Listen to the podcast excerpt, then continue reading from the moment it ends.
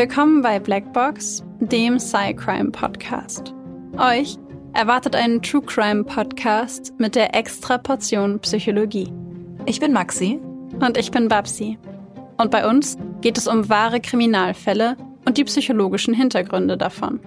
Als studierte Psychologinnen schauen wir uns an, warum psychisch kranke Straftäter tun, was sie tun und was die psychologischen Hintergründe sind, die dahinter stehen. Einige unserer Fälle beinhalten ziemlich viel Gewalt, sowohl physische, psychische als auch mal sexuelle, und sind oft auch sehr detailreich beschrieben. Deswegen empfehlen wir euch, auf euch und eure Emotionen zu achten und sollte es euch zu nahe gehen, den Podcast zu pausieren oder nach vorne zu spulen. Wir haben euch gewarnt. Ab und zu passiert es auch, dass wir in den Folgen lachen oder eine Bemerkung machen. Das ist nie respektlos gemeint, sondern liegt daran, dass wir eben sehr tief in der Materie drinstecken und das Ganze ab und zu mit Humor ein bisschen auflockern. Also bitte nicht falsch verstehen.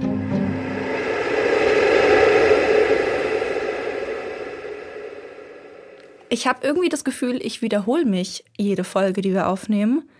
Aber ich, ich fange jetzt einfach wieder damit an, einfach weil es halt der Wahrheit entspricht. Ich habe für die heutige Folge schon wieder einen Film auf Netflix angeguckt. Ich, ich möchte es eigentlich gar nicht mehr kommentieren. Komm, erzähl. erzähl von dem Film auf Netflix es geht um den Film 22. Juli. Ich nehme an, oh. ich brauche nicht. Nein. Ja, ja den kenne ich. Echt? Mhm. Du hast ihn geguckt? Hm, ein bisschen. Bis wohin? Ein bisschen, die ersten zehn Minuten. Wow. Ja, ich wollte ihn weitergucken, aber ich habe es nicht geschafft und dann wurde ich unterbrochen und dann habe ich ihn nicht zu Ende geguckt und. Ja. Warum, warum nicht geschafft? Also einfach, weil ich abgelenkt wurde und dann hatte ich was anderes zu tun und dann habe ich vergessen, ihn weiter zu gucken. Aber ich habe mir für diese heutige Folge vorgenommen, ihn noch zu Ende zu gucken. Ah, okay. Okay.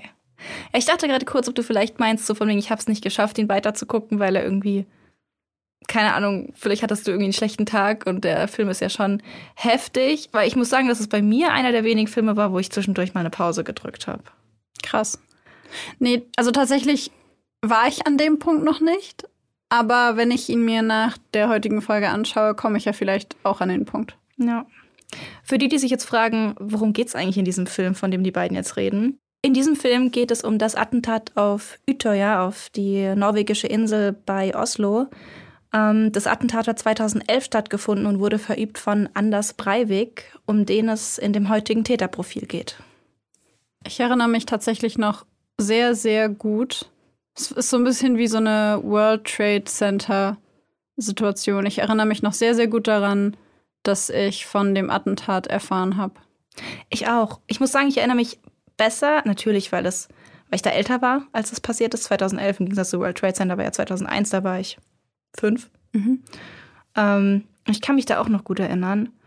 Und ich weiß auch noch, dass da auf jeden Fall auch 24-7 bei uns der Fernseher lief und meine Mutter auch vollkommen schockiert vor dem Fernseher saß und ich. Ich weiß nur, dass ich das gar nicht so richtig greifen konnte und je älter ich wurde, desto schlimmer fand ich es jedes Mal, wenn es darum ging in irgendwelchen Berichten. Und dann kam eben dieser Film auf Netflix und ich hatte ihn mir ähm, direkt angeguckt, glaube ich, als er online gekommen ist. Und ich habe am Ende des Films richtig geheult. Weil das, der Film der Film beschreibt so ganz arg so die, auch die Opferseite, also eben mm, Geschichten aus Sicht der Opfer. Ich glaube, mhm. drei, drei Opfer, glaube ich, werden begleitet. Und ähm, halt, ne, der, das Attentat, sie werden schwer verletzt, sie verbringen viel Zeit im Krankenhaus, ähm, die ganze die Familie, wie sie erfahren, dass ihre Freunde oder Familienmitglieder tot sind. Und ähm, wie sie am Ende dann auch wieder irgendwie so, auch natürlich wieder zurück ins Leben schaffen, manche von ihnen. Und ähm, ich weiß nicht, irgendwie diese Geschichte von diesen vor allem Jugendlichen, die da so schwer verletzt wurden und dann irgendwie wieder zurück ins Leben sich kämpfen müssen, fand ich richtig schlimm zu sehen. Also fand ich richtig schwierig irgendwie anzugucken und total emotional aufreibend. Ich muss gestehen, dass ich mich noch sehr gut daran erinnern kann, dass es danach heftige Kritik gegeben hat, weil viele von den Reportern noch vor Ort die Jugendlichen befragt haben. Mhm. Und dass äh, allein das schon für heftige Kritik in der Gesellschaft gesorgt hat und auch für heftige Kritik der Medien gesorgt hat, weil direkt nach dem Attentat so junge Menschen befragt wurden und vor laufender Kamera quasi, als sie gerade gerettet wurden, zu, also nach Statements gefragt wurden. Und das habe ich noch sehr, sehr gut im Kopf, weil ich das damals schon so krass fand, also so übergriffig. Es wirkte damals auf, auf mich schon so übergriffig, dass ich dachte, mhm. mein Gott, lasst ihn doch einen Moment. Also bei allem Respekt für die Medien und so weiter und so fort, lasst diesen Menschen doch einen Moment Zeit. Und das ähm, ist mir sehr, sehr im Gedächtnis geblieben. Genauso wie Anders Breiviks Gesicht. Ja. Das habe ich irgendwie nie vergessen. Nee, das hat sich eingebrannt. Ja. Ja. Dieses Gesicht von ihm im, im, im Gerichtssaal hat sich bei mir total eingebrannt, wo er von, so von der Seite in die Kamera guckt. Nie ja. vergessen. Ja. Wir wollen heute aber gar nicht so lange darüber reden, was in dem Film passiert oder wie wir uns gefühlt haben, sondern vielmehr darüber, wie wir Anders Breivik aus psychologischer Sicht sehen. Vorab einmal eine ähm, Ankündigung, und zwar wird das Täterprofil von Anders Breivik eine zweiteilige Folge, weil wir so viele Informationen dazu haben, dass wir es gesplittet haben in zwei Teile. Und in dem ersten Teil wird es sehr viel um seine Kindheit gehen und darum, wie aus ihm irgendwann der Mann wurde, der er geworden ist. Und im zweiten Teil werden wir uns genauer anschauen, wo ihn das letztendlich hingebracht hat. Genau, im zweiten Teil schauen wir uns die Tat an sich auch an, nochmal ganz genau und ähm, den Prozess. Und dann möchte ich an dieser Stelle oder möchten wir an dieser Stelle noch eine Triggerwarnung aussprechen, eine gesonderte. Denn, eine ganz, ganz, ganz fette. Denn in diesem Fall, beziehungsweise in den nächsten zwei Folgen, wird es um Gewalt an Kindern und Jugendlichen gehen. Insbesondere im zweiten Teil, also in der nächsten Folge. Aber diese Folge ist sozusagen der erste, der Vorlauf und äh, beschäftigt sich, wie gesagt, viel mit äh, Anders Breiviks Kindheit. Und es wird natürlich um rechtsradikale Inhalte und ausländerfeindliche Inhalte gehen. Also nur, dass ihr gewarnt seid. Wenn ihr euch die Folge deswegen lieber nicht anhören wollt, dann äh, habt ihr jetzt hier die Möglichkeit zu stoppen. Und ansonsten guckt gerne in die Show Notes. Wir schreiben euch auf, wo genau der Fall endet, damit ihr die Diskussion danach hören könnt, wenn ihr das wollt. Und ich würde sagen, mit dieser Ankündigung, bevor wir jetzt irgendwie noch weiter Dinge verraten, wie wir uns da und da gefühlt haben, weil ich denke, später wird es auf jeden Fall um Emotionen noch gehen. Ähm, ich weiß, dass ich bei der Recherche ganz viel verschiedene Emotionen hatte. Ähm, und bevor wir da jetzt zu tief reingehen, würde ich sagen, starten wir direkt mit dem Fall.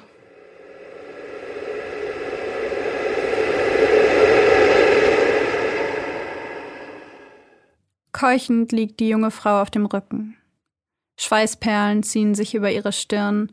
Sie verzieht das Gesicht vor Anstrengung, greift nach der Hand ihres Mannes, der direkt neben ihr am Bett steht. Für ihn ist es das erste Mal in einem Kreissaal. Nervös blickt er hin und her, fragt sich, was nun als nächstes passieren wird. Er hofft darauf, dass alles gut geht, der errechnete Geburtstermin seines Sohnes war schließlich schon vor neun Tagen. Ob mit dem Kind alles in Ordnung ist? Doch zum Glück läuft alles gut. Und so wird am 13. Februar 1979 der kleine Anders Behring Breivik geboren. Ein kleiner Junge, in den Augen seines Vaters gesund und munter.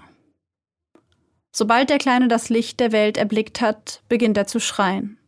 Eine normale Geburt, eine gesunde Reaktion. So glücklich wie Jens Breivik an diesem Tag über seinen jüngsten Sohn ist, so bedrückend ist die Geburt für Wenche, die Mutter des Jungen. Die junge Krankenschwester ist zum Zeitpunkt der Geburt bereits Mama der vierjährigen Elisabeth. Sie erinnert sich daran, wie sie die Schwangerschaft zu Beginn mit Freude begrüßte. Sie war erst seit kurzem mit Jens zusammen, einem frisch geschiedenen Diplomaten, und sehr verliebt. Doch schon zwei Monate später war sie sich ihrer Gefühle nicht mehr so sicher, Jens wirkte bei der Anwesenheit seiner drei anderen Kinder immer öfter kühl und distanziert. Sie fragte sich, ob er überhaupt Kinder wollte, ob er sich überhaupt wirklich über den angekündigten Familienzuwachs freut und zweifelte an seinen Aussagen ihr gegenüber. Schnell beginnt sie die Schwangerschaft zu bereuen und sich eine Abtreibung zu wünschen, doch zu diesem Zeitpunkt ist es dafür bereits zu spät. Die Schwangerschaft mit ihrem Sohn ist für die junge Frau alles andere als einfach. Wenche leidet an schlimmer Übelkeit, es geht ihr nicht gut. Diese Empfindungen wirken sich schnell auch auf die Gefühle für ihr ungeborenes Kind aus. Sie empfindet eine immer größere Abneigung dem in ihr heranwachsenden Leben gegenüber. Als das Baby das erste Mal mit den kleinen Beinchen gegen ihre Bauchdecke tritt, ist sich die junge Mutter sicher, dass ihr Sohn das absichtlich macht, nur um sie zu quälen. Dementsprechend hat sie am Tag der Geburt andere Gedanken als ihr Mann. Sie hält anders für abnormal, meint eine bläuliche Farbe in seinem Gesicht zu erkennen. Sicher haben ihn die vielen Schmerzmittel geschädigt, die sie seinetwegen hatte nehmen müssen. Für sie ist die Geburt eine einzige Grausamkeit, und auch nach der Geburt wird es für sie als Anders Mutter nicht einfacher. Wenche entwickelt eine tiefe Depression, versinkt in ihrem Innern in Dunkelheit, während sie nach außen die perfekte Mutter spielt, Anders Windeln wechselt und ihm die Brust gibt, bis ihre Brustwarzen wund sind. Als Anders sechs Monate alt ist, zieht die kleine Familie für kurze Zeit nach London, da Jens dort zum Botschaftsrat an der norwegischen Botschaft ernannt wird. Doch es dauert nicht lange, bis Wenche es bereut, ihrem Mann nach England gefolgt zu sein. Sie vermisst ihre Heimatstadt Oslo, fühlt sich mit ihrem Mann nicht mehr wohl. Sie ist sich sicher, dass Jens sie nur für den äußeren Schein nach England geholt hat, für den Schein der perfekten Vorstadtfamilie. Es dauert nicht lang, und sie kann die Anwesenheit ihres Mannes nicht mehr ertragen. Die Dunkelheit in ihr wird immer tiefer, immer dichter.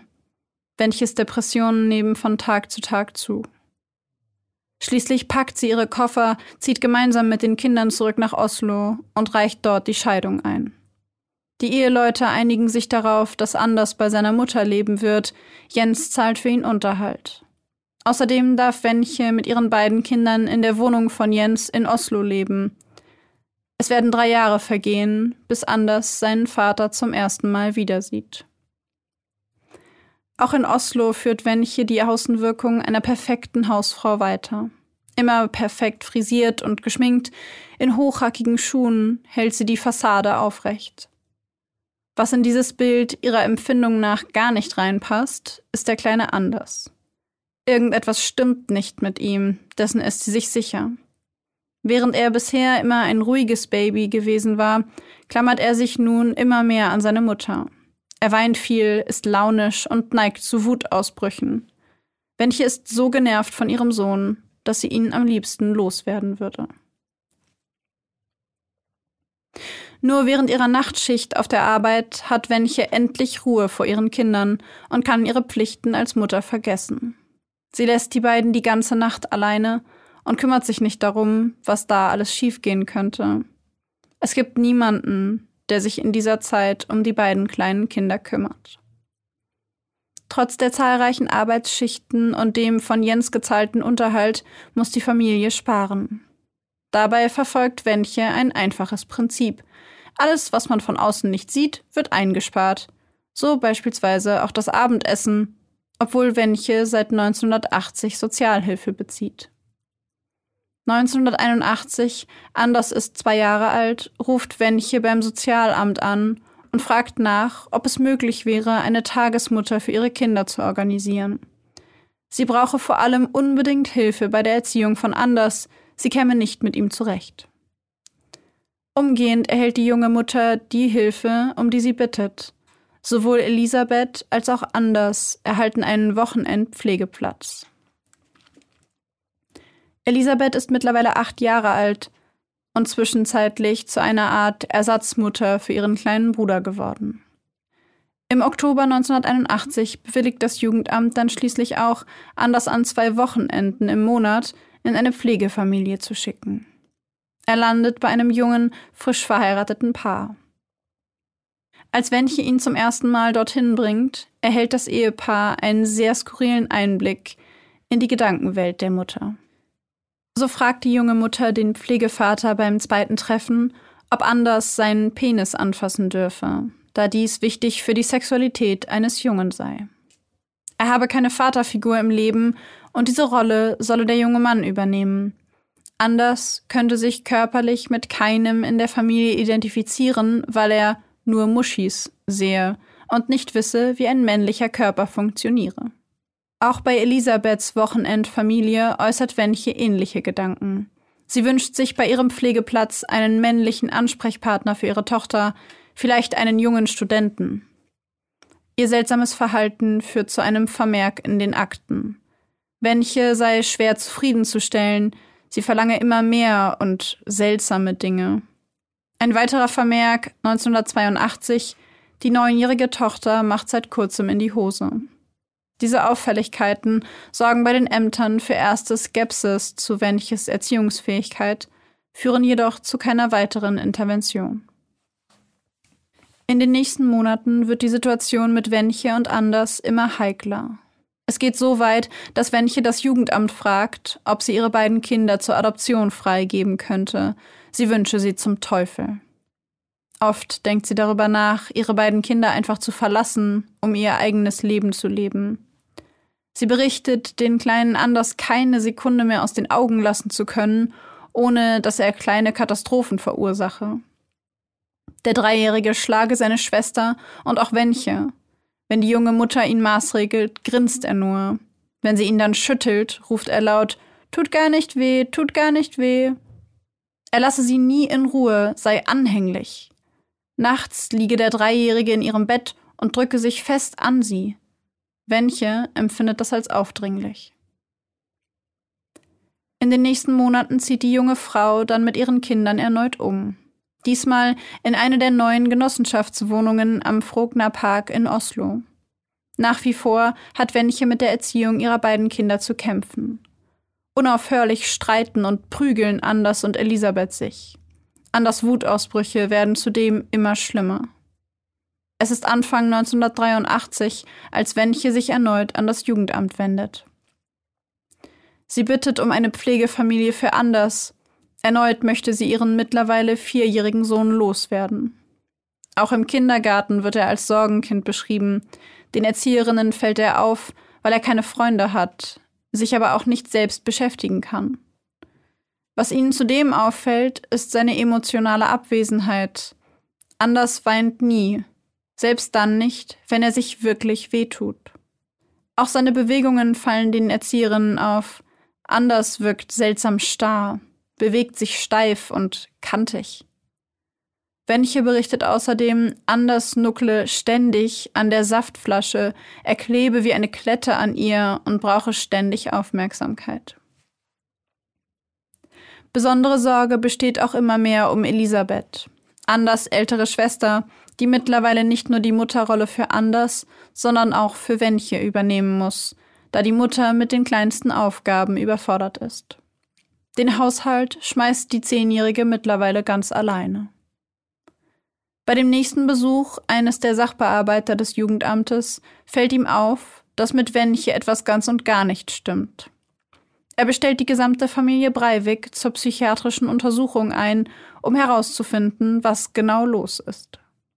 Nach genauer Untersuchung berichten die Fachleute von einem vierjährigen Jungen ohne Lebensfreude, er wirke ganz anders als das anstrengende Kind, das Wenche beschrieben hat.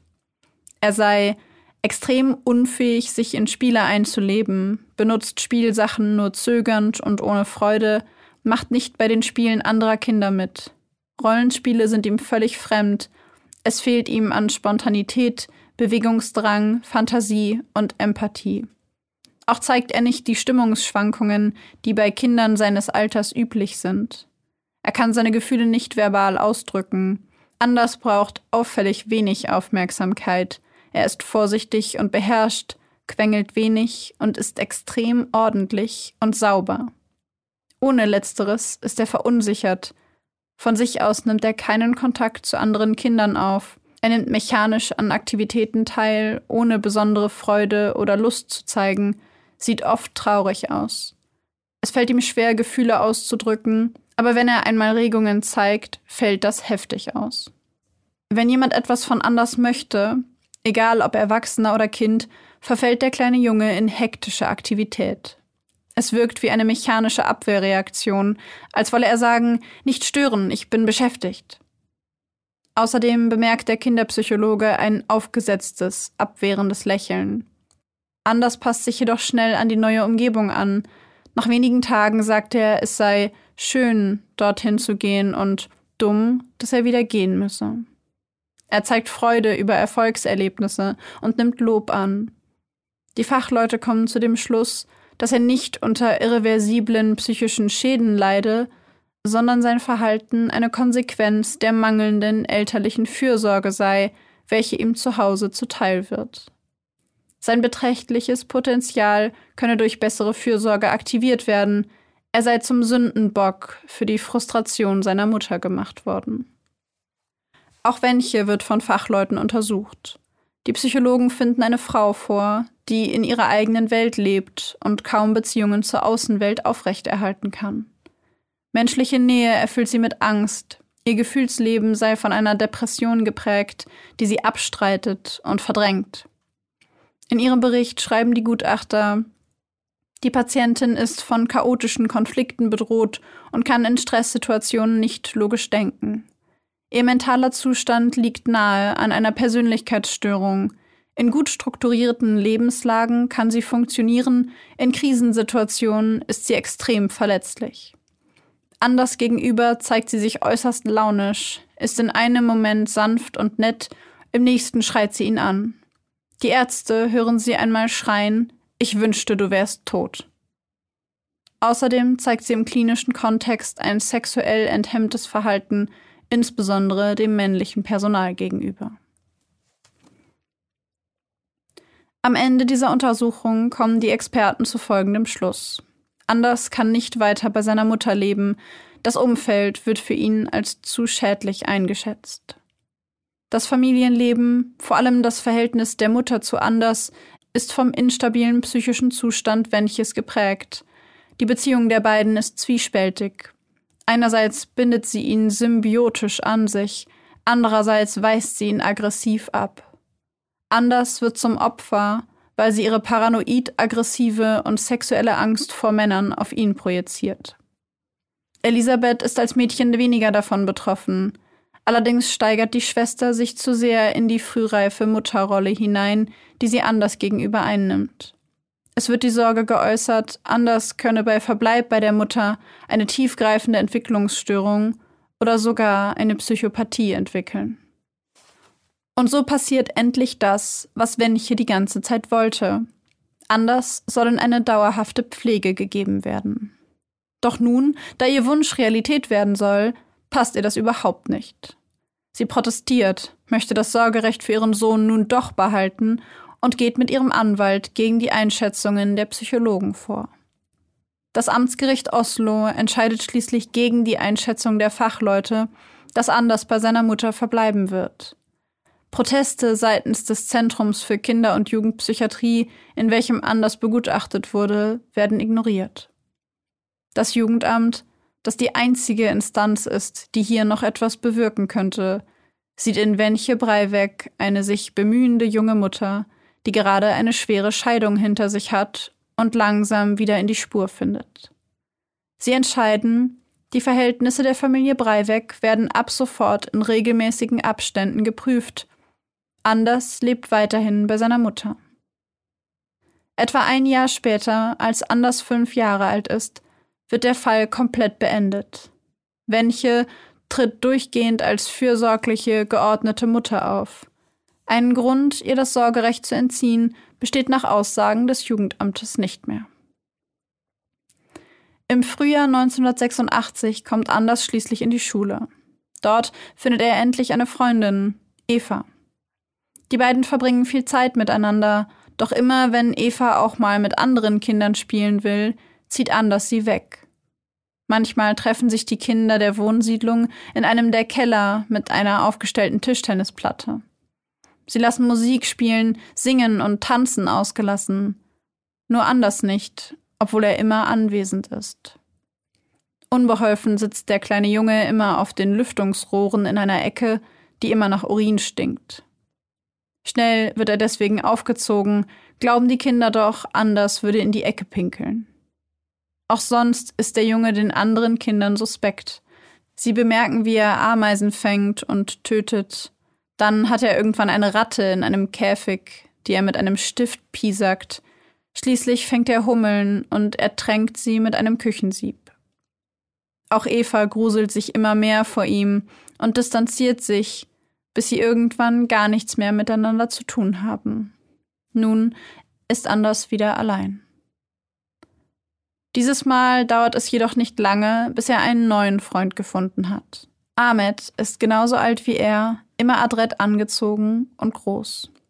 Er wird von den anderen Kindern Brownie genannt, weil er aus Pakistan kommt. Anders und er verstehen sich und bald streifen sie gemeinsam durch den Wald, spielen Basketball oder schauen sich Filme an. 1992 wechselt Anders dann auf die weiterführende Schule. Immer noch ist Ahmed an seiner Seite, sonst sind die meisten Gesichter für Anders neu. Doch es läuft gut, es dauert nicht lange und er hat gemeinsam mit Ahmed und zwei anderen Jungen eine richtige Clique gefunden. Gemeinsam hören sie Hip-Hop und üben Breakdance im Garten. Über die Hip-Hop-Szene kommen die Jungs zum Taggen, Graffiti sprühen. Ihre erste Aktion? Nachts sprühen sie die Busse im lokalen Busbahnhof mit ihren eigenen Künstlernamen voll. Stolz erfüllt Anders, jedes Mal, wenn er an dem Bus mit der Aufschrift Morg vorbeigeht. Er weiß, dass das erst der Anfang ist. Sein Selbstvertrauen wächst und bald fühlt sich Anders, der nach wie vor ein Anfänger in der Szene ist, die von Toys und Kings geprägt ist, wie der Anführer der ganzen Bewegung. Das stößt den Taggern, die schon lange dabei sind, übel auf und auch seine Freunde wollen irgendwann nichts mehr mit ihm und seinem angeberischen Verhalten zu tun haben. Er wird als Wannabe bezeichnet, als möchte gern, und die Gruppe stößt ihn aus. Als er dann das Werk eines anderen, älteren Taggers übersprüht, ist es mit seinem Ruf vollständig vorbei. Er wird als Tagger ausgeschlossen, hat es sich mit den Cool Kids verscherzt, und alle wenden ihm den Rücken zu. In der Schule wird er gemobbt, er ist ab sofort der Sündenbock für alles. Ein Outcast, wie er genannt wird. Doch das Schlimmste, sein eigener Vater wendet sich nach der dritten Anzeige wegen des Taggens von ihm ab. Er wolle ab sofort nichts mehr mit seinem kriminellen Sohn zu tun haben. Anders ist 15 Jahre alt, als sein Vater ihm dies mitteilt. Der Junge wird seinen Vater nie wiedersehen. 2002 ist Anders ein ganz neuer Mensch. Er betreibt nun Bodybuilding, nutzt ein Haarwuchsmittel, um seine beginnenden Geheimratsecken aufzuhalten und hat seine Nase verkleinern lassen. Er ist 18 Jahre alt und interessiert sich für Politik. Die aktuell regierende Partei lehnt er ab, vor allem die starke Einwanderung nach Norwegen ab dem Jahr 1983. Er findet eine Partei, die seine konservativen Werte vertritt, es ist die Fortschrittspartei, kurz FRP. Es dauert nicht lange, bis er Vizevorsitzender der FRP-Jugend in Oslo ist. Ein Titel, der ihn mit Stolz erfüllt. Auch beruflich läuft es gut für den jungen Anders. Er versucht sich als Verkäufer und entpuppt sich als Talent auf diesem Gebiet. Gleichzeitig beginnt er mit Aktien zu spekulieren und landet auch dort einige Volltreffer. Es läuft so gut, dass er die Schule im letzten Schuljahr beendet. Sein neues Ziel im Leben ist es, Milliardär zu werden. Und das ohne einen lästigen Boss über sich. Er gründet gemeinsam mit einem Freund eine Firma, die jedoch nur ein Jahr später Insolvenz anmelden muss. Er versucht sich in der Werbebranche, scheitert jedoch auch dort. Eine Idee nach der anderen misslingt. Milliardär ist er immer noch nicht. Bei der FRP lernt Breivik dann die junge, engagierte Lene Langemeyer kennen. Sie ist klug und hat eine große Karriere in der Politik geplant. Die beiden haben eine ähnliche politische Einstellung und die gleiche Einstellung zum Leben. Sie verstehen sich auf Anhieb. Eine ihrer größten Gemeinsamkeiten ist die Abneigung gegen den Islam. Lene, die in Neu-Delhi geboren und von einer norwegischen Familie adoptiert wurde, wird oft für eine Ausländerin gehalten. Und das, obwohl sie hier in Norwegen aufgewachsen ist, obwohl sie sich selbst als Vollblut-Norwegerin bezeichnen würde. Es ärgert sie, dass ihre norwegische Identität von diesen Fremden in Frage gestellt wird. Nicht selten wird sie von muslimischen Männern auf der Straße angepöbelt, sie solle sich etwas anziehen. Sie berichtet, oft bedrängt worden zu sein, sie sei froh, nicht Teil dieser Kultur zu sein. Nach dem Terrorangriff auf die USA am 11. September erfährt die Partei von Anders und Lehne große Zustimmung. Die Furcht vor radikalen Gruppen ist groß. Wie so oft werden die Menschen von ihrer Angst regiert und suchen einen Schuldigen. Ein halbes Jahr später bereitet sich die Partei auf die Kommunalwahlen vor, Wahlen, in denen Breivik unbedingt als Kandidat nominiert werden möchte. Dafür legt er sich vor allem im Online-Forum der FRP-Jugend ins Zeug. Norwegen habe die Mentalität eines Verlierers, schreibt er dort. Sie stünden nur mit den Händen in den Hosentaschen da und warteten, dass etwas Schlimmes passiert, dass ihre Kultur ihnen genommen wird. Wir dürfen uns nicht dafür schämen, ehrgeizig zu sein, schreibt er.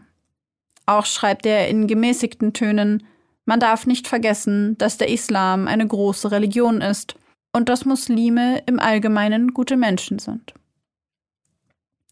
Irgendwann ist es soweit, die Kandidaten für die Wahl werden ausgewählt.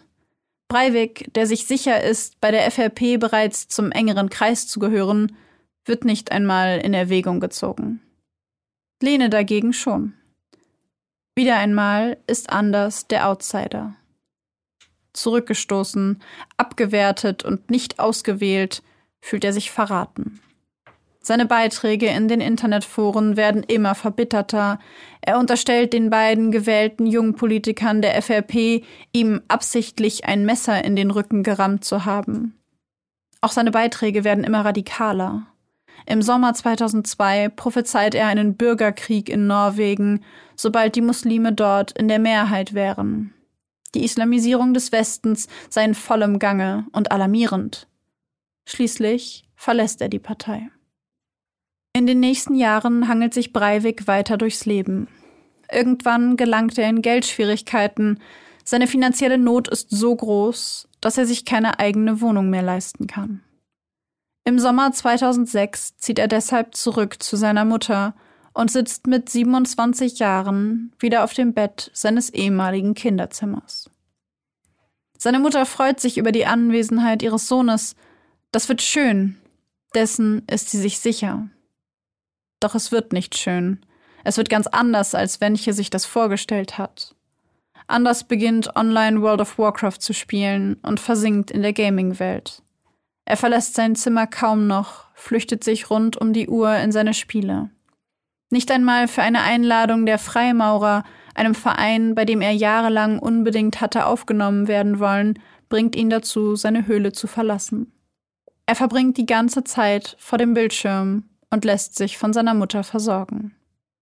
Es vergehen Jahre, bis Anders endlich mal wieder die Lust verspürt, sich mit anderen Menschen in der Realität zu treffen.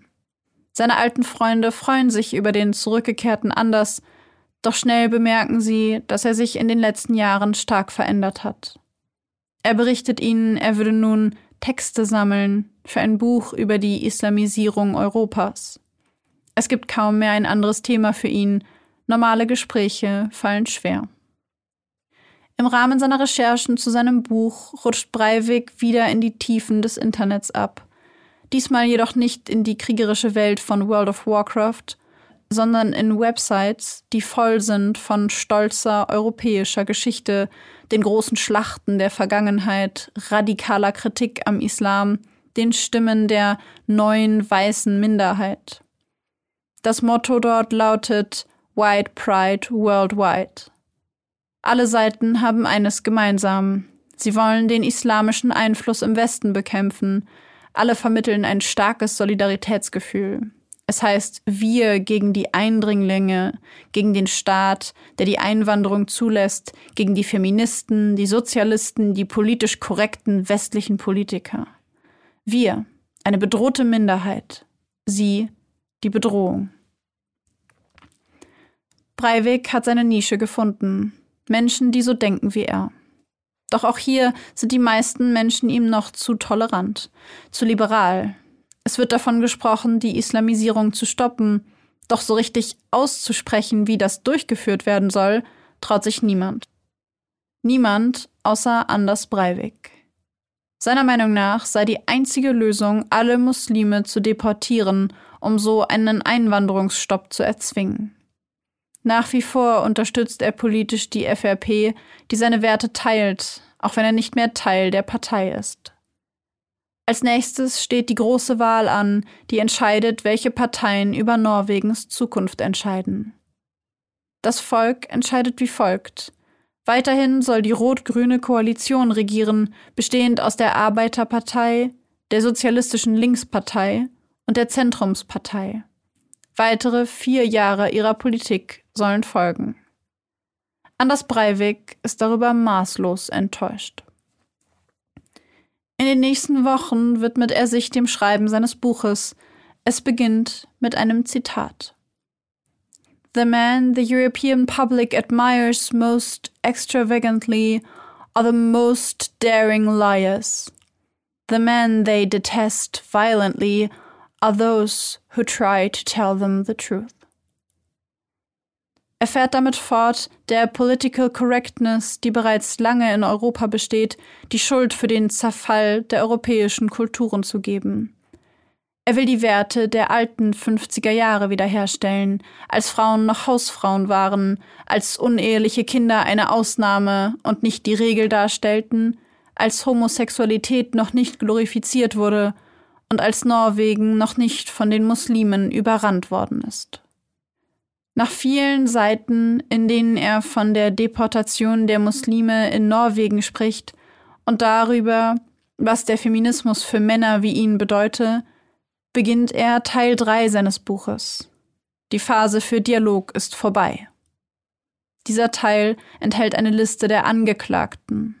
Alles Menschen unterschiedlicher Berufe, die nach Breiviks Meinung dafür verantwortlich sind, dass der Islam in Norwegen einen demografischen Krieg führen kann.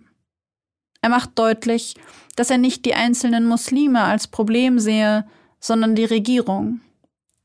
Das Leck ist unsere Regierung, die Muslime sind das Wasser. Seiner Meinung nach ist der bevorstehende Krieg in drei Phasen unterteilt. Die erste Phase, in der ein Bürgerkrieg entsteht, der bis 2030 andauern wird, bestehend aus einer Kampagne von Schockangriffen von geheimen Zellen organisiert. In Phase 2 wird eine echte Widerstandsfront entstehen.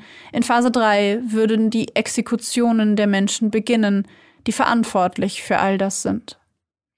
Ab 2083 wäre dann nach seinen Berechnungen wieder Friede eingekehrt und die alte Weltordnung wiederhergestellt.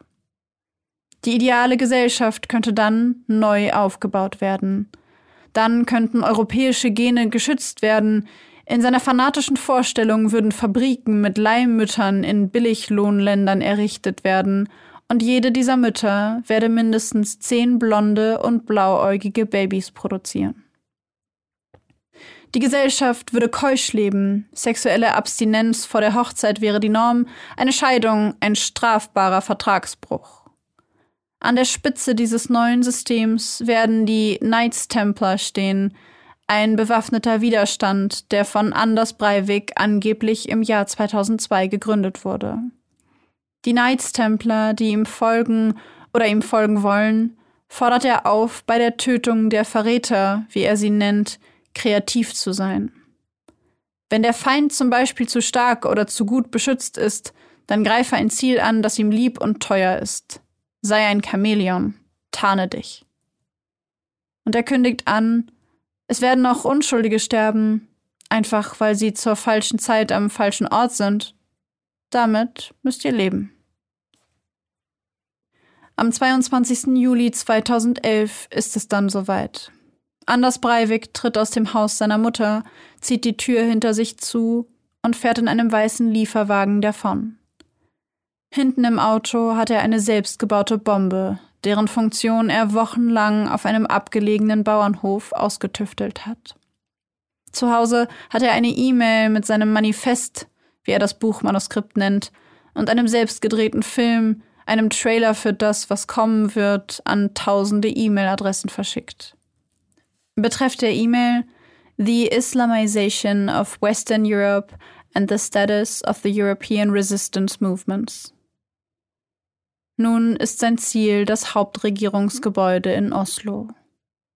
Er parkt das Auto vor dem Eingangsbereich, dicht an der Fassade des Gebäudes. Sein Plan ist es, das Hochhaus zum Einsturz zu bringen, im besten Fall das Büro des Ministerpräsidenten zu erwischen und diesen mit der Explosion zu töten. Mit zitternden Händen zückt er ein Feuerzeug, wendet sich auf dem Fahrersitz um und hält die Flamme an die Zündschnur, die aus einem Loch in der Trennwand zum Laderaum ragt. Sofort fängt sie Feuer, und dieses wandert schnell in Richtung der 950 Kilogramm Sprengstoff im Laderaum. Dann steigt er aus dem Wagen aus, schließt ihn ab und entfernt sich seelenruhig von dem weißen Lieferwagen. Es ist 15.25 Uhr, als der Lieferwagen explodiert.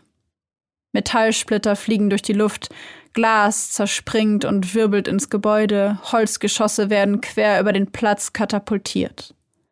Menschen, die sich gerade in direkter Umgebung des Autos befunden haben, sterben auf der Stelle, wenn nicht durch die immense Druckwelle, dann durch einen der Metall-, Glas- oder Holzsplitter.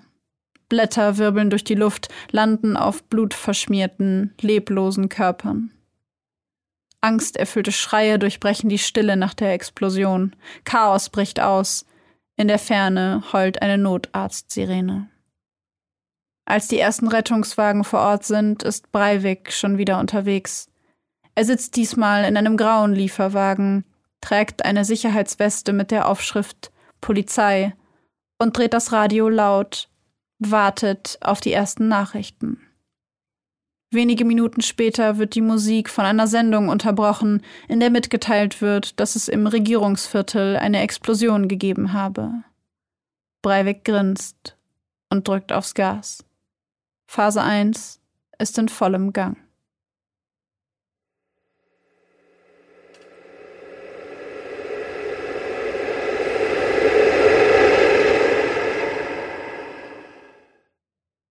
Während ich zugehört habe, ist mir aufgefallen, dass äh, der Fall, den du jetzt vorgelesen hast, beziehungsweise der Teil des Falls, den du jetzt gerade vorgelesen hast, in mir vor allem am Anfang und so in der Mitte des Falls ganz andere Emotionen auslöst, als es der Fall tut, der, den wir in der nächsten Folge hören. Ich habe gemerkt, dass ich am Anfang und in der Mitte dieses Falls sogar Mitleid mit dem kleinen Jungen hatte. Ich weiß genau, was du meinst. Ich hatte auch das Gefühl, dass ähm, das haben wir ja schon häufiger bei Fällen gehabt, dass wir gesagt mhm. haben, bis zu einem gewissen Punkt im Leben dieser Person empfindet man Wut auf die Menschen, die dieses Kind nicht geschützt haben und Entsetzen darüber, was dieses Kind alles erlitten hat. Und irgendwann kippt das. Ja. Weil dann aus diesem Kind ein Erwachsener wird, der so furchtbare Dinge tut und mir geht es zumindest so, dass ich denke, das, was du erlebt hast, finde ich furchtbar und es hätte dir jemand helfen müssen. Und ich, und da bin ich wütend auf die Leute, die diesem Kind nicht geholfen haben. Aber irgendwann komme ich an den Punkt, an dem ich mir denke, du bist ein erwachsener Mensch. Ja. Du musst Verantwortung übernehmen für das, was du da tust. Und zu sagen, naja, ich wurde halt so erzogen, ist halt also hat er nicht gesagt, aber das ist immer so was, was ich damit, also was ich denke, dass, dass das keine, keine Entschuldigung ist für das, was danach passiert. Ja. Ich muss sagen, bei mir gab dieser, gab es diesen Turn von ähm, eher Mitleid für dieses Kind haben, dem niemand geholfen hat, zu ich sag's wie es ist, eine Abneigung gegen mhm. diese Person, um die es geht. Ähm, dieser Turn war bei mir in dem Moment, wo du die Inhalte des Manuskripts vorgelesen hast. Und ähm, ich meine bei dem Satz, wo es darum ging, dass in seiner idealen Gesellschaft es, es irgendwie Firmen geben soll, wo Leihmütter sind und die irgendwie je zehn blond, blonde, blauäugige Mädchen und Jungs produzieren müssen. Da, da war so mein Punkt, wo ich mir dachte, Okay. I'm done. ja, mein Turn war noch ein bisschen früher. Mein Turn war der Moment, in dem er das erste Mal von der Deportation gesprochen hat. Das war auch schon hart. Aber ich muss sagen, dass ich da halt noch mir so, dass ich da noch so war, okay, ich verstehe, wo diese Wut herkommt, ich verstehe, wo dieser Hass herkommt. Ähm, ich verurteile den Gedanken, aber da war ich noch so ein bisschen so, okay, okay. Also ich, natürlich wusste ich, dass er die Kurve nicht kriegt. Wir kennen ja alle den Fall, ne? Ja. Aber da war noch so ein bisschen so, hätte ich das nicht gewusst, hätte ich, glaube ich, da noch so die Hoffnung gehabt, so, okay, wir sind da vielleicht falsch abgebogen, aber wir können die Kurve noch kriegen. Und spätestens da war ich so, okay, es, das Kind ist im Boden gefallen, da geht gar nichts mehr. Ich, ich habe den Gedanken schon früher, also wie gesagt, bei diesem Deportationsgedanken gehabt, weil ich dachte, ich verstehe deine Wut, ich verstehe deine Unsicherheit. Ich, also verstehen, ich kann sie mhm. nachvollziehen. Ja, verstehen genau, ist ein ja. großes Wort. Ja, ich kann ja. sie nachvollziehen. Ich kann deine Unsicherheit nachvollziehen, ich kann deine Angst nachvollziehen, weil für mich ist das diese Verhaltensweisen, die er gezeigt hat, mit diesem sehr angeberischen, ähm, selber irgendwie die Stimme erheben und dann große politische Positionen haben wollen, zeugt für mich alles aus einer sehr großen Unsicherheit und mhm. Angst vor Ablehnung aus der Kindheit. Aber ab dem Moment, wo er von Deportation spricht, ist das für mich eine Grenzüberschreitung. Also ich muss immer sofort ähm, auch an rechtsradikale Menschen in Deutschland denken. Ja. Die auch von, ich habe das tatsächlich gegoogelt für die Recherche für den Fall dieses äh, White Pride Worldwide. Das habe ich gar nicht gemacht. Ich habe mir Bilder dazu angeschaut ähm, und habe tatsächlich sogar einen Online-Shop gefunden, der Plakate mit sowas verkauft. Ah. Und habe kurz darüber nachgedacht, ob ich das nicht bei der Polizei melden sollte, weil das ist definitiv illegal, weil ich da auch so äh, Hakenkreuze gefunden habe und Hitler-Abbildungen und sowas. Und es gehört ja alles in die gleiche Nische. Ja, Deportation ja. ist Natürlich. ja ein Produkt äh, dessen, zumindest soweit ich weiß. Mhm. Und das war halt was, wo ich dachte, da hört es bei mir auf. Und ähm, da habe ich selber, also natürlich es sind äh, Rassismus, Antisemitismus und Rechtsradikalität auch Produkte von Erfahrungen. Der Mensch ist ja immer ein Zusammenspiel aus Anlage und Umwelt. Und von daher, genau. Und von daher gehe ich da immer noch so weit mit, dass ich denke, okay, das ist auch ein Produkt von dem, was dir beigebracht wird. Aber in dem Moment, wo du von Deportation von Menschen sprichst und Menschen so massiv, ganze Menschengruppen so massiv herabsetzt, nur wegen ihrer religiösen Zugehörigkeit, die dir nicht passt, weil du Angst hast. Das ist der Moment, wo ich mir denke, da ist mir relativ egal, wie unsicher du bist und mir ist auch relativ egal, was du in deiner Kindheit erlebt hast. Da machst du einen Punkt. Hm. Ich glaube, bei mir war es auch dieses Abstruse. Dieses Abstrus, diese, dieses mit diesen Firmen und diesen Leihmüttern. Das ist so abgedreht, dass das ist auch sowas, was ich vorher noch nicht gehört habe. So eine Idee, wo ich mir dachte, was, was, wo, wo sind wir jetzt denn gelandet? Und die anderen Dinge sind Dinge, die man die man eben aus dieser rechtsradikalen Szene vielleicht schon mal gehört hat, die, ist, die ich nie zum ersten Mal höre. Das Wort ja. Deportation hört man nicht zum ersten Mal. Ähm, und äh, ich glaube, deswegen hat das bei mir eben so gekickt, weil das so komplett komplett ab vom Schuss war von allem, was ich bisher so gehört habe. Das stimmt. Also bei der Deportation war ich so, okay, wir beide wären im Leben keine Freunde geworden. nee. Aber bei dem Gedanken von diesen Fabriken und äh, wir wollen die 1950er Jahre zurück mit allem, was dazugehört, da war ich dann so, okay, wir wären nicht nur nie Freunde gewesen, wir hätten uns wahrscheinlich auch in keiner einzigen Unterhaltung jemals auch nur ansatzweise vernünftig unterhalten können. Was man ja mit ihm am Ende sowieso wohl nicht mehr konnte, selbst die Menschen, die mit ihm befreundet waren. Ja, was mich auch wirklich überhaupt nicht wundert bei nee. den Statements. Also, das fand ich unglaublich erschreckend und ich fand in diesem Abschnitt des Falls, fand ich es extrem, diesen Switch zu sehen und auch selber in mir drin emotional diesen Switch zu spüren von, oh mein Gott, irgendjemand muss dir helfen, irgendjemand muss dir helfen. Das ist unfassbar toxisch, wo du aufwächst. Und dann der Punkt von, okay, bei aller Liebe, egal wo du aufgewachsen bist, jetzt ist gut. Hm. Und da hört mein Mitleid mit dir gerade auch auf. Ja, genau, das hat aufgehört dann. Ja. Ich würde ganz gerne so ein bisschen zurückspringen und äh, würde dich gerne fragen, wie ging es denn dir bei diesen Beschreibungen von seiner Mutter?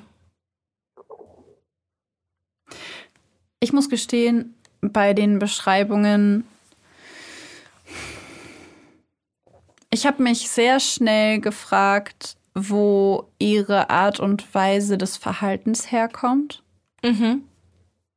Und nur von dem, was ich so in den Recherchen gefunden habe und was so beschrieben wurde, war mein erster Gedanke oder meine erste Frage, die sich mir so aufgedrängt hat, war die Frage, ob sie Opfer von sexuellem Missbrauch gewesen ist.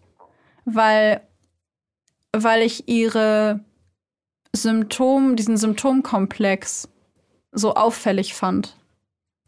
Also der hat mir irgendwie so viele Hinweise gegeben, die bei mir die Vermutung nahelegen, dass sie sehr schlechte Erfahrungen gemacht hat mit Männern mhm. und mit sehr engen Bezugspersonen. Diese sexuelle, diese Enthemmung, also auf dieser Ebene, ist ja etwas, das man nicht immer, aber gelegentlich auch bei Opfern von sexuellem Missbrauch sieht. Mhm. Und ich fand es so auffällig, dass sie so eine unglaubliche Abneigung Männern gegenüber hat und gleichzeitig sie ist anhänglich, aber sie hat Angst. Sie will das, aber sie will es auch nicht. Sie wirkt sexuell enthemmt und so sehr flirty nach außen hin, sehr kontrolliert, immer perfekt gestylt, perfekt angezogen. Niemand darf irgendwas sehen.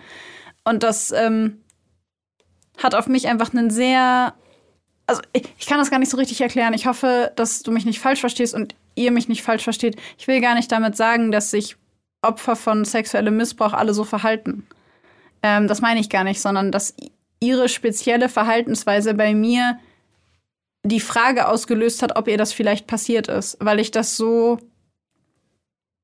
weil ich das so bezeichnend fand. Und ich fand es furchtbar, dass sie ihrem Sohn, als er noch in ihrem, also als er noch gar nicht geboren war, schon unterstellt hat, er würde sie mit Absicht treten, um sie zu quälen. Und eine solche Perspektive auf ein ungeborenes Kind zu haben, finde ich schon einen sehr heftigen Ausdruck von ähm, einem sehr negativen Welt- bzw. Menschenbild. Ja.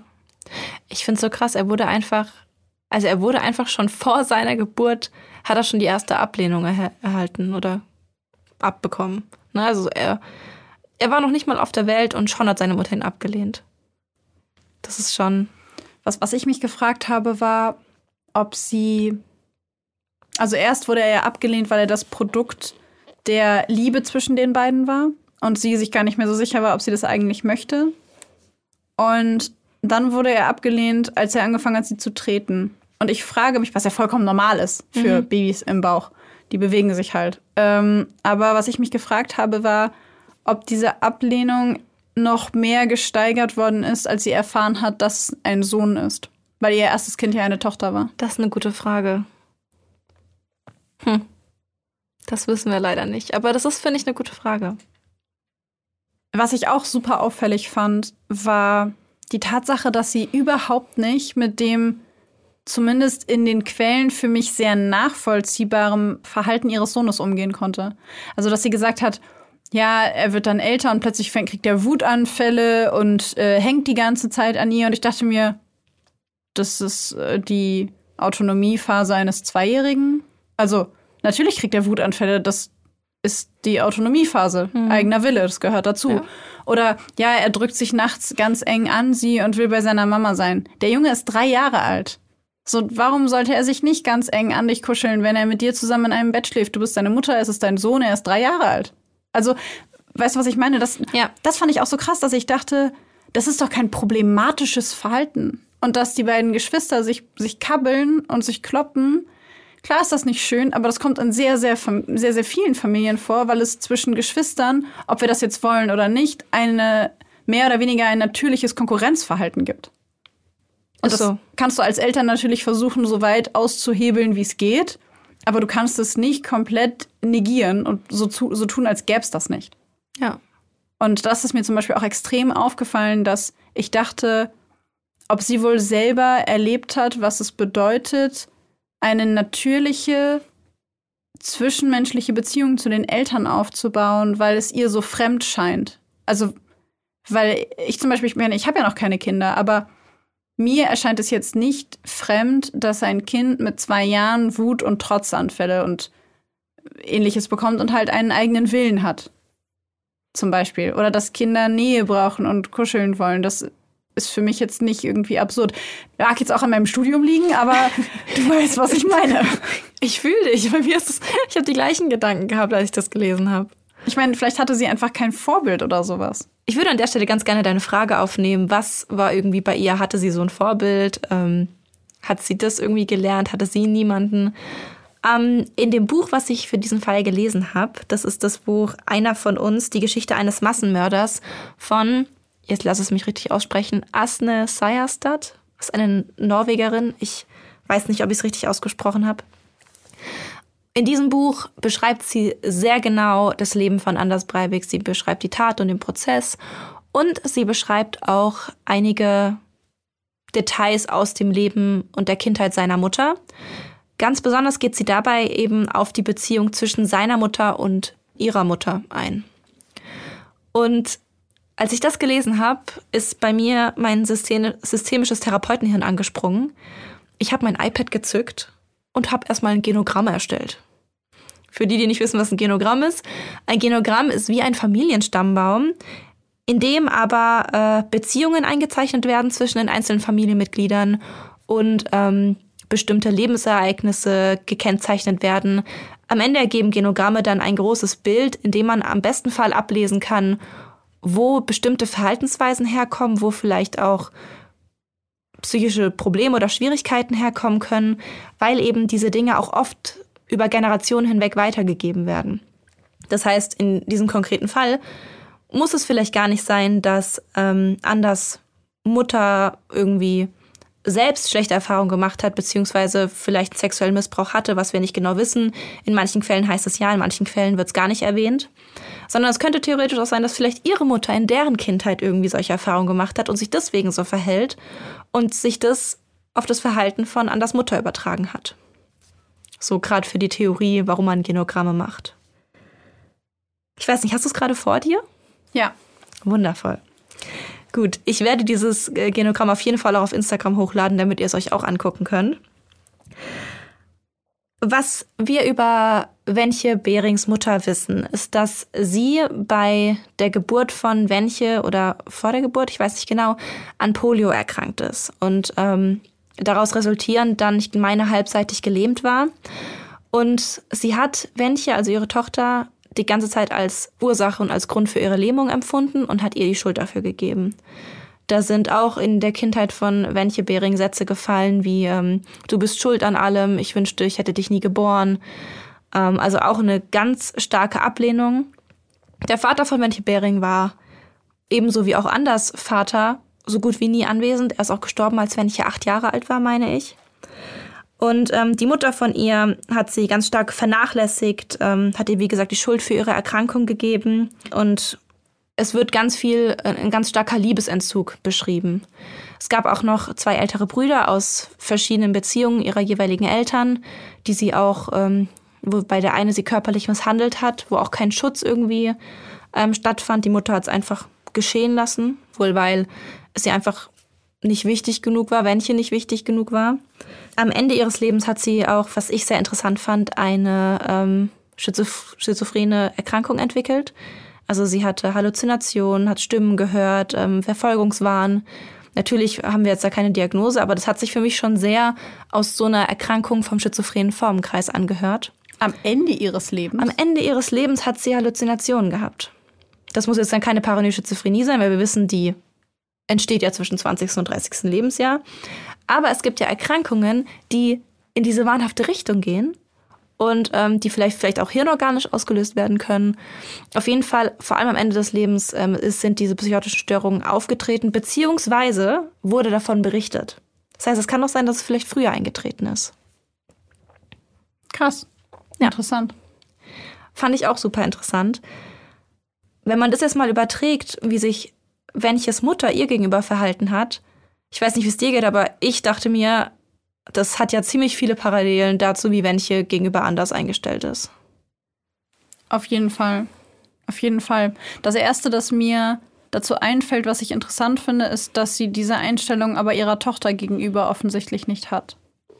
Also, dass sie dieses Verhaltensmuster an ihren Sohn weitergibt und nicht an ihre Tochter. Und das, finde ich, muss dem gar nicht widersprechen, sondern könnte ich plapper jetzt einfach mal so das aus, was mir gerade in den Kopf kommt, aber es könnte der Versuch sein, es zumindest bei ihrer Tochter besser zu machen, weil sie noch weiß, wie es war, als Tochter von einer Mutter aufzuwachsen, die sich nicht darum kümmert. Und dann möglicherweise aber ähm, bei ihrem Sohn diesen ja, diesen über Generationen weitergegebenen Mechanismus weiterzugeben und an ihm quasi diesen, diese Erfahrung auszuleben, in Anführungszeichen. Also jetzt, das ist jetzt sehr abstrakt formuliert, aber weißt du, was ich meine? Ich verstehe es vollkommen. Ich glaube auch, dass es was damit zu tun hat, dass es irgendwie so ähm, bei ihr besser machen wollte oder bei ihr irgendwie andere Ambitionen hatte. Vielleicht auch, weil vielleicht in der, vielleicht ist ja in der Schwangerschaft von Elisabeth nichts irgendwie gewesen, was irgendwie aversiv wirken, hätte wirken können. Nee, bei ihrer Mutter war es ja auch die Erkrankung, die sie dann hat ablehnen lassen. Ähm, was ich noch super spannend fand, ist mir gerade noch eingefallen ist, während du äh, über Elisabeth, über die Tochter gesprochen hast, war, dass Wenche Bering in ihrer Kindheit die gleiche Rolle eingenommen hat, die Elisabeth später eingenommen hat. Dieses Parentifizierung, sich darum kümmern, den wow. Haushalt machen. Wow, okay. Und es ist, also die Tochter kümmert sich um den Haushalt der Mutter und kümmert sich um die Mutter. Ja. Und dann bekommt sie eine Tochter und die Tochter übernimmt den Haushalt und die Sorge für die Mutter. Und der Sohn, der wird abgelehnt. Und der Sohn, der bekommt Liebesentzug, obwohl den die Tochter auch hatte. Also sie hat die Tochter trotzdem, sie hat sich trotzdem vernachlässigt gegenüber, gegenüber beiden Kindern verhalten. Aber bei Anders war viel mehr Ablehnung und Abweisung dabei. Und in meinem Kopf entwickelt sich gerade der Gedanke, ob es ne, die Tochter stellvertretend für sie, Parentifizierung, die sie auch übernommen hat, und vielleicht Sohn von wegen mit dem abwesenden Papa. Ja, was ich gerade dachte, war, dass sie das ja so aufgesplittet hat. Also nicht, natürlich nicht mit Absicht und nicht bewusst, aber dass Wenche den einen Teil ihrer Kindheit zu spüren bekommt, indem sie genauso diese Parentifizierung quasi vornimmt. Äh, kurz zur Erklärung des Wortes Parentifizierung. Ähm, das bedeutet, wenn ein Kind die Verantwortung für einen Elternteil oder beide Elternteile übernimmt. Das ist ein, im Grunde ein Mechanismus, in dem das Kind und zwar fälschlicherweise, in die Rolle eines Erwachsenen und eines Verantwortlichen, also eines pa Parents, eines ähm, eines Elternteils rutscht und dessen äh, Aufgaben übernimmt. Und das passiert häufig in Familien, in denen ein Elternteil oder beide Elternteile aus verschiedensten Gründen die Aufgabe, die das Elternsein mit sich bringt oder die Aufgaben nicht adäquat ausfüllen oder erfüllen. Man sieht das manchmal in Familien, wo ein Elternteil stirbt und es mehrere Kinder gibt, dass vielleicht das älteste Kind manchmal oder auch ein anderes Kind, aber häufig ist es das älteste Kind, in die Rolle des verstorbenen Elternteils rutscht. Man sieht das in Familien mit Suchterkrankungen, wo ein, äh, ein Kind in diese Rolle des äh, dann erkrankten, ausfallenden Elternteils rutscht oder auch beide übernimmt, weil beide Elternteile so beschäftigt mit der Sucht sind.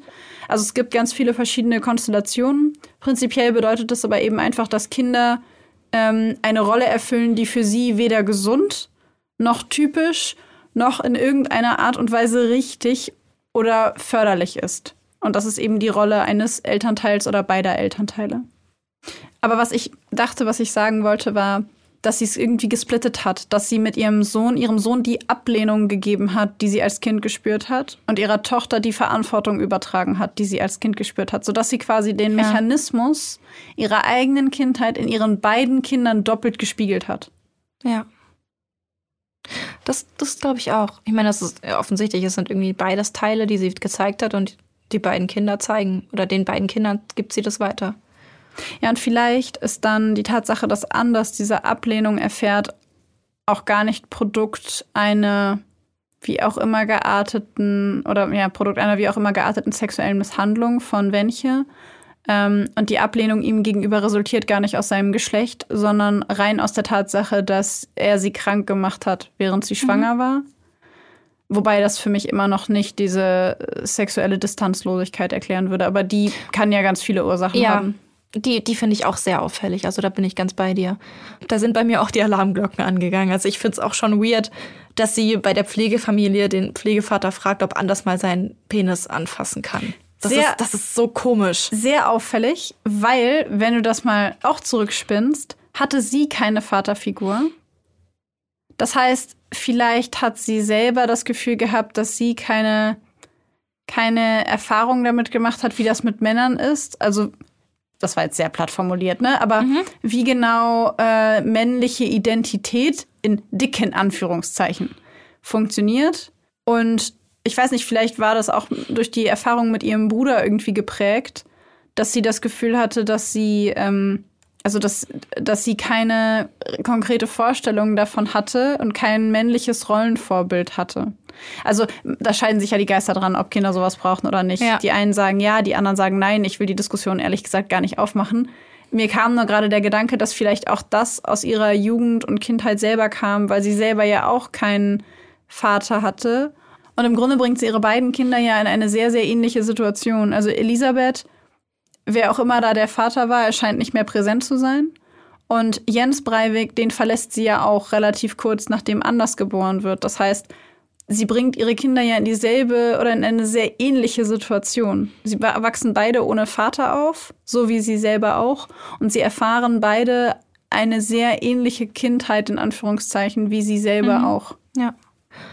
Ich hätte ich hätte so spannend und ich fände es so spannend, wenn man irgendwie noch mehr Infos hätte, irgendwie noch eine Generation mehr zurück, irgendwie, ob da, ob da auch wieder das gleiche Verhalten gezeigt wurde. Ist wirklich so dieses ganze Thema mit transgenerationalen Verhaltensweisen, finde ich so spannend und ich hätte super gern noch mehr darüber erfahren, muss ich sagen. Ja, ich auch. Ich auch. Ich finde das auch super interessant. Also auch je mehr du mir davon erzählst. Ich habe vorher ja nur sehr oberflächlich mit transgenerationalen ähm, auch Problemen, psychischen Erkrankungen, Mechanismen zu tun gehabt. Aber je mehr du mir davon erzählst, desto interessanter finde ich es auch. Das ist sehr schön.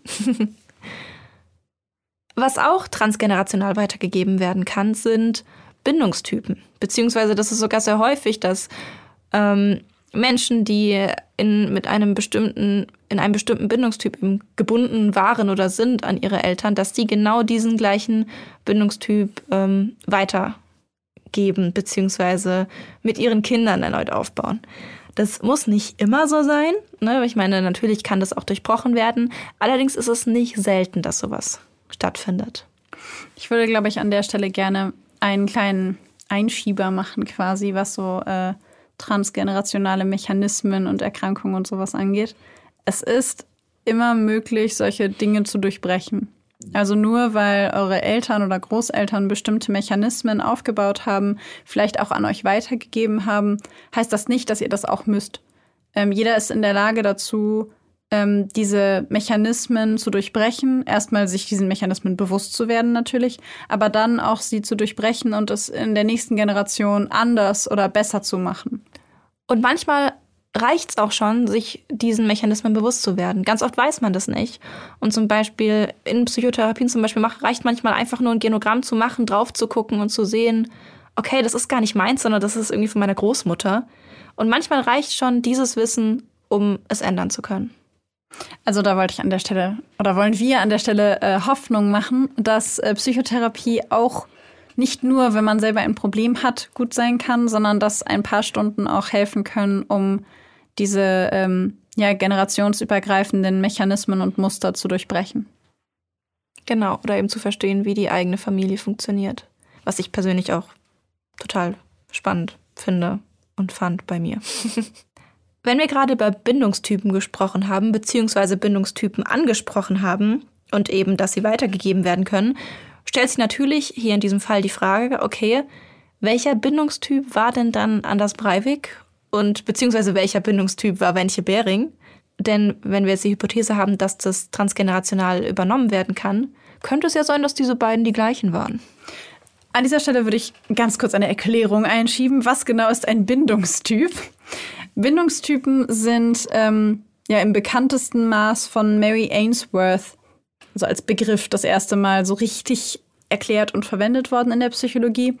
Und bei Bindungstypen handelt es sich um unterschiedliche Arten von Beziehungsmustern oder Beziehungsverbindungen zwischen im ersten Moment Eltern und Kindern oder eine Bezugsperson und einem Kind. Bindungstypen an sich sind Arten und Weisen, wie Menschen zwischenmenschliche Beziehungen eingehen, beziehungsweise wie genau diese Bindungen aussehen, wie Menschen diese Bindungen gestalten, wie sie sich selber damit fühlen und wie sie damit umgehen. Und unsere frühe Kindheit und die erste Beziehung, die wir haben, nämlich unsere Bezugsperson-Beziehung, als wir, wenn wir noch ganz klein sind, haben häufig einen sehr, sehr großen Einfluss darauf, wie unsere späteren zwischenmenschlichen Beziehungen aussehen werden. Denn aus der ersten zwischenmenschlichen Beziehung, die wir haben, nämlich mit der ersten Bezugsperson beziehungsweise den ersten Bezugspersonen, lernen wir sehr, sehr viel darüber, wie Bindung funktioniert. Und das hat nicht nur Einfluss auf unsere späteren zwischenmenschlichen Beziehungen, sondern auch auf unser Selbstwertgefühl, unsere Selbstwahrnehmung, unsere Emotionen oder auch unser Menschen- und Weltbild. Ich würde mal ganz kurz die verschiedenen Bindungstypen, es gibt vier Stück, ähm, einmal ganz kurz durchrushen. Wir haben schon sehr oft in diesem Podcast über die verschiedenen Bindungstypen gesprochen. Wir werden euch auch noch mal in den Shownotes verlinken, wo ihr Erklärungen dazu findet. Aber hier einfach nur, um ein bisschen Zeit zu sparen, geh mal ganz schnell mal durch. Der sichere Bindungstyp beschreibt Kinder, die in Trennungssituationen die Bezugspersonen vermissen, vielleicht sogar weinen und sich ganz arg drüber freuen, wenn ihre Bezugsperson wieder zurückkommt. Der unsicher vermeidende Bindungstyp, ich will immer Beziehungstyp sagen, der unsicher vermeidende Bindungstyp ist dadurch gekennzeichnet, dass Kinder eigentlich kaum Unterschied machen zwischen fremder Person und Bezugsperson. Während der Trennung von der Bezugsperson sind die kaum beunruhigt oder traurig. Es ist ihnen ziemlich egal, ob sie da sind oder nicht. Das Kind reagiert dann auch nicht wirklich, wenn sie wieder in den Raum zurückkommen. Beim unsicher ambivalenten Bindungstyp ist es so, dass die Kinder sehr arg, ich würde mal sagen, an den Bezugspersonen in Anführungszeichen kleben. Also sie verlassen die Nähe der Bezugsperson vor, dem, vor der Trennung gar nicht. Äh, sie haben ein ganz eingeschränktes Explorationverhalten, also wirklich so, die, das Kind klammert sich an die Bezugsperson dran. Wenn die Perso Bezugsperson dann geht, also eine Trennung stattfindet, reagieren die Kinder oft wütend ähm, oder auch oder reagieren auch total passiv, also zeigen gar keine Emotionen, teilweise sogar mehr. Und wenn die Bezugsperson dann zurückkommt, dann werden, lassen sie sich nur schwer wieder trösten. Also es ist wirklich so ein, ja, ambivalent. Zum einen total nähersuchend und klammernd und zum anderen abweisend und abwehrend. Vielleicht kurz so ein bisschen zu dem Hintergrund, wie man das rausgefunden hat. Es gibt quasi ein Experiment, um herauszufinden, welchen Bindungstyp ein Kind hat. Das macht man nicht mit Kindern mit fünf oder sechs Jahren, sondern Kinder, die so anderthalb, zwei Jahre alt sind. Und zwar kann man sich das so vorstellen, dass es wie so ein Wartezimmer ist. Und in diesem Wartezimmer sitzt ähm, das Kind. Das ist, die Kinder sind so zwischen anderthalb und zwei Jahre alt. Und dann deren Beziehungs- oder Bezugsperson. Und dann eine dritte Person, die das Kind nicht kennt. Und die Reaktionen, die Maxi gerade beschrieben hat, zeigt das Kind je nach Art der Bindung wenn die Bezugsperson den Raum verlässt und das Kind mit der unbekannten Person alleine ist. Und dann guckt man sich eben an, lässt sich das Kind von der unbekannten Person beruhigen? Wie reagiert das Kind überhaupt darauf, dass die Bezugsperson verschwindet? Und wie reagiert das Kind darauf, wenn die Bezugsperson zurückkommt? Und abhängig von diesen Reaktionen, die du gerade geschildert hast, kategorisiert man eben diese unterschiedlichen Bindungstypen. Genau. Jetzt haben wir ja schon drei der Bindungstypen ganz kurz durchgerusht. Äh, der vierte Bindungstyp, der da noch dazugehört, ist die desorganisierte Bindung. Und da zeigen Kinder keine erkennbaren Bewältigungsstrategien. Wenn da die Bezugsperson den Raum verlässt, dann sind sie, wirken sie total hilflos, ohnmächtig und zeigen auch so starre Verhaltensweisen teilweise. Ähm, genau, soweit einfach nur äh, zu eurer Information für den Kontext. Wir haben uns natürlich gefragt, okay, welcher Bindungstyp war Anders Breivik? Und da waren wir uns ziemlich schnell sicher, dass Breivik nach eben dieser Beschreibung, die wir haben, am ehesten dem unsicher ambivalenten Bindungstyp entspricht. Ich finde, das zeigt sich besonders stark. Wir haben ja seine Kindheit beleuchtet in dem Fall und ich finde, es zeigt sich besonders stark darin, dass er die, also dass er so an seiner Mutter festklebt, dass er nirgendwo anders hingehen will und dass er selber sehr als sehr verunsichert wahrgenommen wird, wenn sie weg ist. Und dass, wenn er ausflippt, also wenn er Emotionen zeigt, zeigt er extreme Emotionen. Und äh, andererseits aber häufig auch gar keine Reaktion, also gar keine Emotion. Und das ist ja so ein bisschen dieses ambivalente, mal sehr viel Emotion, mal gar nicht. Und wenn die Bezugsperson wieder da ist, häufig sehr, also eine sehr enge Bindung, so ein ja. Verlass mich nicht. Und ich finde, das zeigt sich tatsächlich auch bei seiner ersten Freundin Eva, als er dann in die Schule ja. kommt, dass er sich so extrem an sie bindet und dass sie nicht mit jemandem anders spielen darf, dass sie nicht weggehen darf. Und ich finde, da zeigt sich sogar eine, eine Fortsetzung quasi dieses Beziehungs- oder Bindungsverhaltens. Ja. Was ich auch total spannend finde, ist, dass gerade dieser Bindungstyp oder dieses Bindungsverhalten bei Kindern ähm, auf unzuverlässiges und schwer einschätzbares Verhalten der Bezugsperson zurückgeführt wird. Das heißt, diese Kinder zeigen dieses ambivalente Verhalten, dieses an sich klammern und diese Panik oder diese Angst, wenn die Person geht und dieses fehlende Explorationsverhalten, also sich nicht von der Bezugsperson entfernen wollen, eben darauf, dass eben das Kind bei dieser Bezugsperson nicht verlässlich vorhersagen kann, wie sie auf bestimmte Situationen reagiert. Also eben das Kind ist ständig damit beschäftigt, die Stimmung der Bezugsperson zu ermitteln, die Wünsche zu ermitteln, um eben herauszufinden, okay, wie muss ich mich jetzt verhalten, damit ich bekomme, was ich brauche.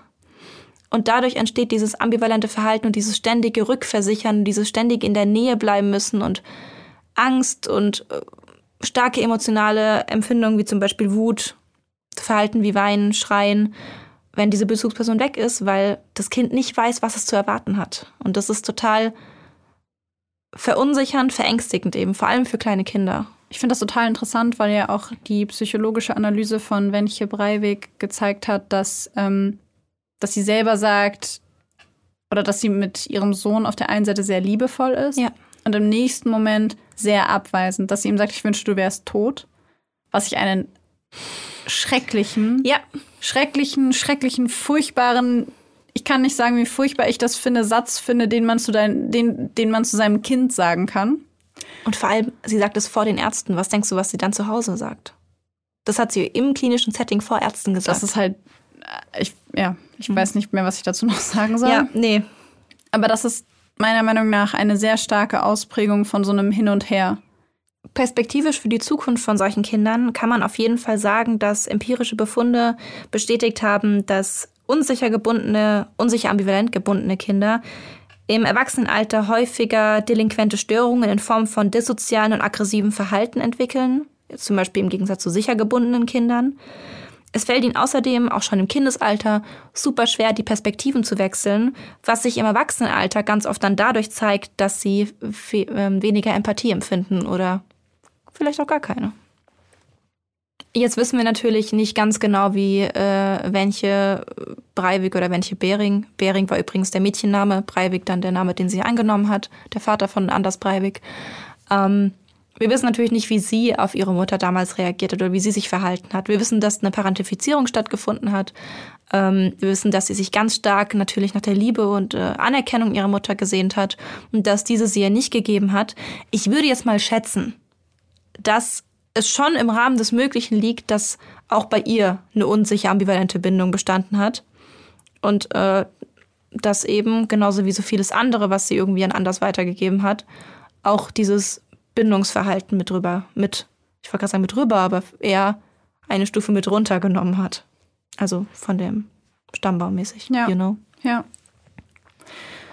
Ja, ich wünschte, wir hätten ein bisschen mehr Informationen dazu, aber ich fürchte, wir werden uns damit äh, begnügen müssen. Wie so oft.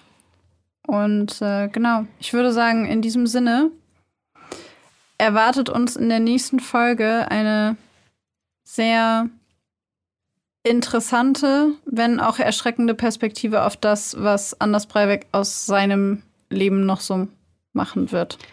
Es wird auf jeden Fall emotional, das weiß ich jetzt schon, vor allem bei mir wenn ich an die Emotionen denke, die bei der Recherche so aufkamen, kann ich mir vorstellen, dass sie hier auch nochmal aufkommen. Ja, und in diesem Sinne würde ich sagen, ähm, wir hören uns in der nächsten Folge. Wenn ihr uns zu unserer heutigen Folge eine Nachricht schreiben wollt, dann könnt ihr das gerne tun über Instagram zum Beispiel. Da heißen wir Blackbox der Podcast, alles klein und zusammengeschrieben. Oder ihr schreibt uns eine E-Mail an blackboxderpodcast at gmail.com und wir freuen uns natürlich immer über 5-Sterne-Bewertungen, überall, wo ihr uns bewerten könnt.